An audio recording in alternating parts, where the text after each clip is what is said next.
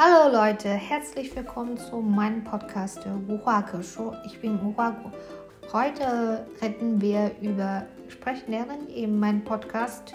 In dieser Folge, ähm, ich hoffe, dass du irgendetwas davon erhalten könntest. Euh, je peux parler, je peux parler trois langues, euh, le chinois, l'allemand et l'anglais. Um, je prends le français et le coréen. And now I can only speak German and English fluently, uh, where I, my learning experience, methods, and motivations and motivations for these three languages were different. So um, I will talk about I will talk about it. 那下面我就来展开聊聊我是如何学习这三门外语的，也就是德语、英语、法语。所有我提到的资源，我都会放在介绍栏里。现在聊一聊英语学习。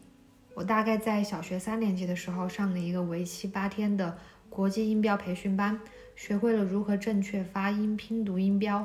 其实，国际音标被广泛的应用在所有可以被注音的语言当中，也就是说，几乎所有的语言都可以用它来注音，包括汉语。但是，汉语独有它自己的汉语拼音注音系统，因为它多了声调。学习国际音标，尤其对学习以拉丁语字母为基础的语言有有益。比如说，日耳曼语系的语言，英语、德语；罗曼语系的语言，法语、意大利语、西班牙语等等。但这些语言当中有一些自己的特殊字母。学会了音标呢，我就可以按照音标正确的拼读单词。那我的发音对了，我说的正确了。那我就能够听得更清楚。从小学到高中毕业，我和所有普通中国学生一样，在学校按部就班的学习英语，也就是学应试英语，背单词、背课文、做阅读理解。啊，那除此除此之外，我从开始学英语起，从开始学英英语起，就有意识的去听英文歌，到了。初中开始看美剧、英剧，从初中开始，我也开始加大我的听力训练，开始加强我的听力训练。那为此，我专门买了一个收音机加磁带机一体的机器来听英语广播、听教材的磁带。我那个时候上初中用的那套教材，它好像它没还没有光盘，它是磁带。平时考试也是老师拿着那个。呃，一个一个收录机吧，一个很大的收录机，把磁带放在那个收录机里，我们就听那个收录机里面放。到初三，老师才开始用放光盘的那种那种机器，然后我们的书也才有了光盘，好像是这样的。因为我是在县城长大的，我们那个县城可能比较落后吧。然后到了本科，本科期间除了看美剧、英剧，呃，上学校的英语大课之外，那我就只有在四六级考试之前会学习英语了。本科基本上我就保，我就是在保持四六级四六级的英语水平，呃，本科毕业到研究生，就本科毕业到研究生入学这段期间，我去考了一个商业英语，就是托业英语考试，测试了一下，我大概有 B 二的英语水平，呃，那个考试它只有只有选择题，然后好像有百分之六十到百分之八十的分都是。听力，我现在已经记不太清了。呃，总结一下呢，就是我学英语的过程就是应试英语加上自自己加强听力训练。现在我们来谈一下德语，我的德语水平在 C 一级别。我本科的专业呢就是德语，研究生也继续学德语，学的是日耳曼文学方向。在外语学院期间，我经历了四年的听说读写译德语训练。强度很大，很枯燥，但是我的基础打得非常扎实。我接受的德语本科教育是这样子的：大一、大二期间学习基础德语，目的呢是通过专业四级考试。我们用的是一本非常老旧，其实已经过时了的教材，叫《当代大学德语》。进校后，最开始学习发音，从最基础的字母学起，然后通过课文文本学习单词和语法。那这是学习语法、单词和写作的基础德语课。然后是视听说课，视就是呃视觉的视。老师播放视频、音频来训练我们的听力、听写能力和简单的口语对话。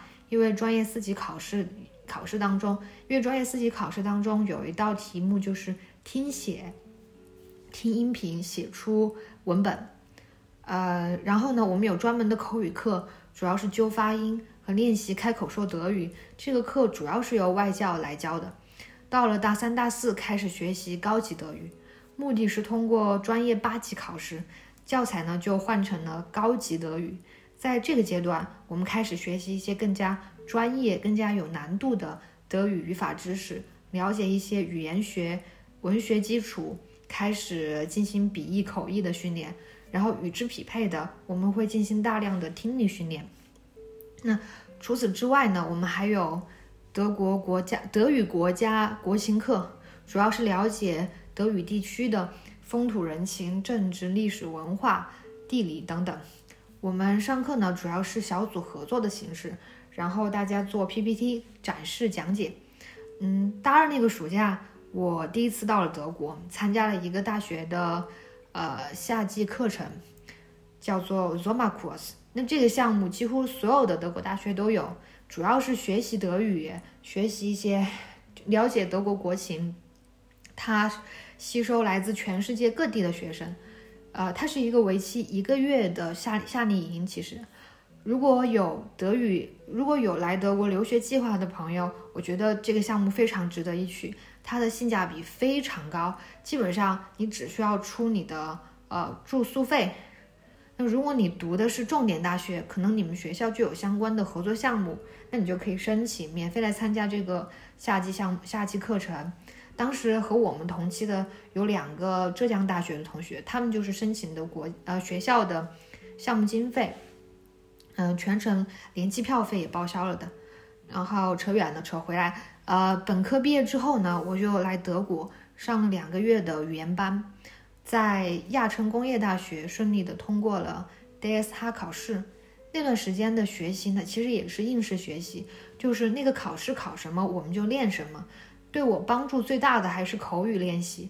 我们的老师扮演考官，我们每个学生都要坐在讲台上，面对同学们和我们的老师回答口语题，相当于每节口语课都是一次模拟考试。那，嗯，考试之呃那个语言考试通过之后，那么就是呃硕士研究生阶段，呃这段时间令我语言进步最大的事情。除了在学校上课，就是在一家德国的呃快餐店打工。那这个经历，它完全帮我克服了与真人交流的恐惧，让我的德语变得更加流利，让我说德语的时候更自信。因为我只要去打工，我就要面对陌生人，而且我要主动和他们说话，招呼顾客，我们要问他们需要什么。有时候我还要接订餐的电话，那这也迫使我克服电话恐惧。有的时候我还要去处理一些突发情况，比如说，呃，最近我就帮顾客抓了一只贴在他们餐桌旁边窗户上面的那个蜜蜂，呃，那个顾客跑过来跟我一通很焦急的描述，然后我就去找我的同事，我给他说我需要什么东西，我为什么要需要这些东西，然后我就拿着玻璃杯和厨房纸去抓蜜蜂，然后在那个情景之下呢，就是。虽然说它是一个很小的事件，但是在那个情景之下，我就无可避免的要和对方交流，而且是毫无准备的，呃，这个就特别能够锻炼口语表达。其实，与其说是兼职打工帮我提高了德语水平，不如说是真实的和人交流、和人对话提高了我的口语水平。如果你不打工的话，那你可以，你就你可以主动的多去见人。或嗯，比如说参加社团活动，和别人约着去打羽毛球啊、徒步什么的，也可以锻炼口语表达。呃，在校内呢，就是积极回答问题，积极参与小组讨论，不要沉默。你不要做背景板，你做久了，你的同学和老师都会忘记你，都会忘记你。以后老师提问，同学们讨论都不会考虑你，这对我们的语言学习和专业学习是有害的。而且还有一种情况。就是我我们的老师呢，他是尽量避免把中国学生分到一个小组，因为他知道中国学生在一个小组绝对不会说德语。如果说呃你被分到一个小组，这个小组当中除了你之外还有中国人，你还是要尽量的多和说外语的同学建立联系。然后呢，总的来说就是要抓住一切可以表达的机会，开口说，说错了也没事儿，没有任何人会在意你的对错，除了你自己。而且就算你说错了，说的不在点上，老师也不会批评你，他会引导你回到正轨。那除了这些以外，我平时早晚或者闲着没事儿都会听德语播客。早上我会经常看，早上我经常看德语新闻，德语媒体。Welt 世界报，他们在 YouTube 上有一个二十四小时不间断播放的新闻频道。我一般早上就放它当背景音，晚上我会看一看 Tagesschau。平时下饭可能会看德语的纪录片，或者是一些呃德国电影、德国电视剧，就在德国二台、德国一台就可以看。用电用电脑登录他们的官网就可以看到他们他们所有的节目。那除了这些之外，当然就是 YouTube，YouTube 上有非常丰富的资源可以利用。除了这些所有的，我要强烈推荐一个频道叫 Is German，他们也有播客。这个频道是我本科的视听说老师推荐的，我还就是我们的老师还用他们的视频当过教学视频。我 DSA 考试期间抽到了口语题，恰恰就是我考前一天听到的他们的一期播客里谈到的话题。他们聊的是 typisch Deutsch，就是典型的德国人。我从那一期学到了很多很地道的吐槽德国人的语言表达。那考试那天我就正好用上了。呃，再谈一下背单词的问题。我从大三开始就没有再刻意的背过德语单词。我背单词的方式，初看很慢，好像会花很多时间，但其实效率很高。可能呃过个三四遍，我就能记住这个单元后面的单词。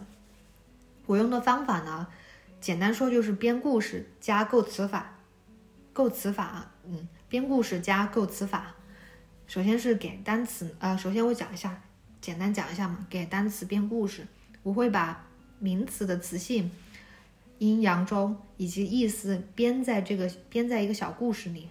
我记住了这个故事，我也就记住了它的词性和意思。有时候我会把好几个。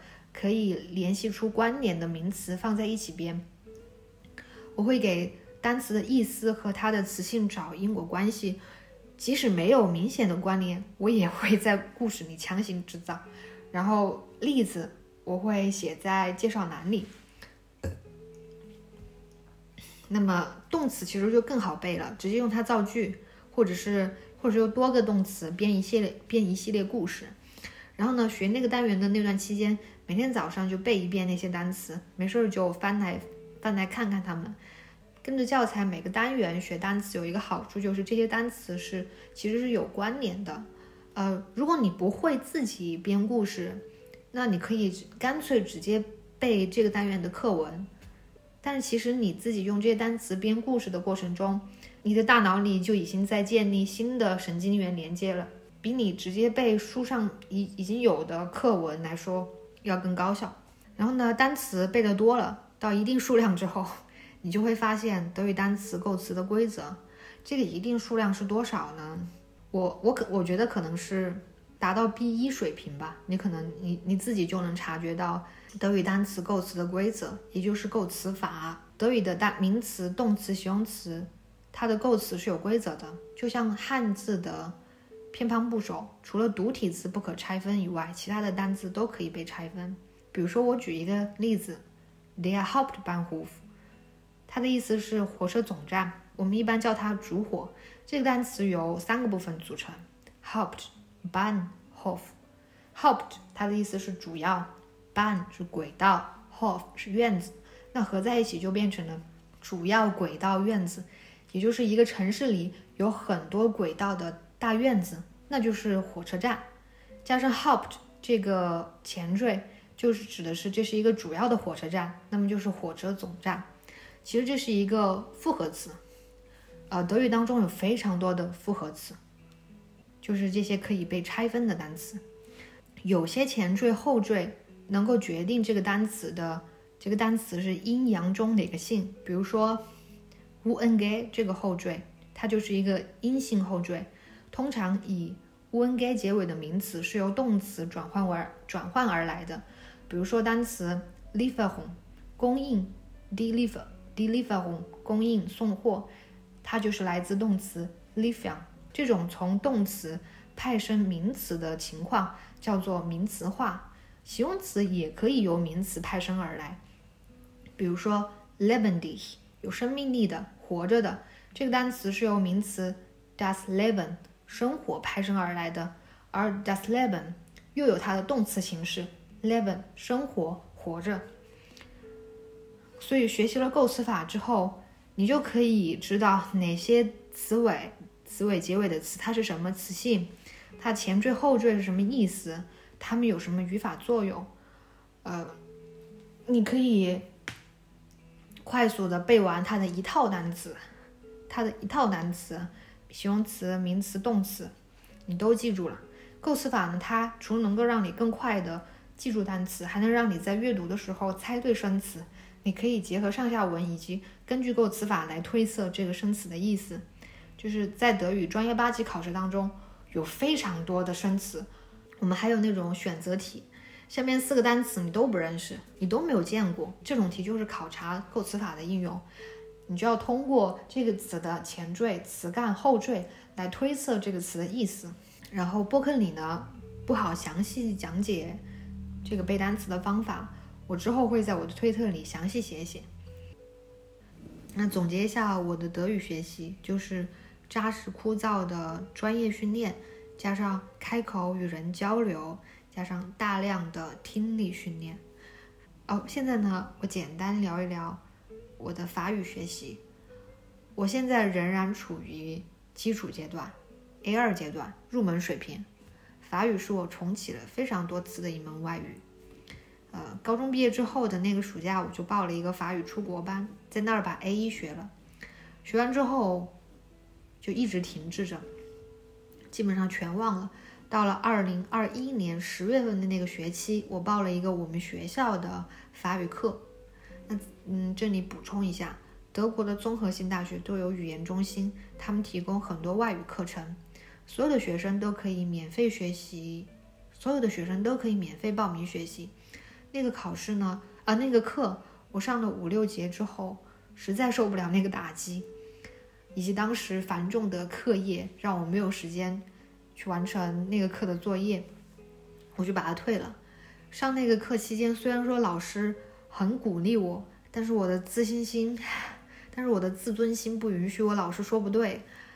那个课给我的感觉就是，明明老师要求的是，明明那个课写的要求是零基础，但是我觉得除了我以外，所有的同学都有基础，我受不了那个打击，然后就没去了。所以对我而言啊，学习语言的自信心是很重要的。就是我一定不能是最差的，我起码要是中等水平，我才愿意，我才愿意在一个班里继续学下去。现在呢，我是这样学习法语的。那跟着 YouTube 上一个法语老师学习语法，他制作了一个简短简明的三十天语法合集，每次呢只教一个点，非常的。每次呢，只教一个点，把这个点搞清楚、弄明白。教材我用的是一本重点放在口语和听力，没有背单词压力，而且每个单元背后都有总结的青少年教程。然后呢，用法语助手查单词和发音，用 iOS 十六它自带的翻译功能当点读机用，拍文本然后跟读法语。我发现他其实读的已经很好了。呃，这三种不同的学习经历让我觉得最舒服的是自学法语，因为法语是我的兴趣使然，呃，学法语是我兴趣使然，而且自学我可以完全按照自己的心情状态来安排学习，我没有任何的考试压力，我学它只是因为我喜欢，我想说这门语言，呃，就算按我现在的这个速度啊，我可能要学十年才能才能 流利的。才能说一口流利的法语，但是我也觉得毫无压力，一点都不着急。就是，呃，说到这里，我要再向大家推荐一位多语言能力者，他叫林迪。嗯，他就是不慌不忙、断断学、断断续续学了十年的韩语，他会非常多门语言。他母语是，他的母语是英语，他会说中文、韩语、日语。呃，法语、意大利语、葡萄牙语、匈牙利语、西班牙语等等，那我也会把他的信息放在介绍栏里。然后学习英语呢，是强制学习啊，它的目的是应试嘛，就失去了学习这门语言的乐趣。然后我学的最好的是德语，不仅是因为学的最深、用的最多，还因为我学它的目的是用它找工作、用它生活。所以，找到适合自己的学习方法，明确学习这门外语的目的很重要。如果想用这门语言上学，那一定要系统的学习，学规范用语。如果使用的场景是日常生活、旅游，那就不必那么严格，足够表达自己的意思就够了。如果是用，如果是用作工作语言，那么在入门之后呢，就要学习一些专门的工作领域要用到的表达方式，可以买书。看视频学习，当然也可以在职场中学习。嗯，下面呢，我再分享几个通用的语言学习方法。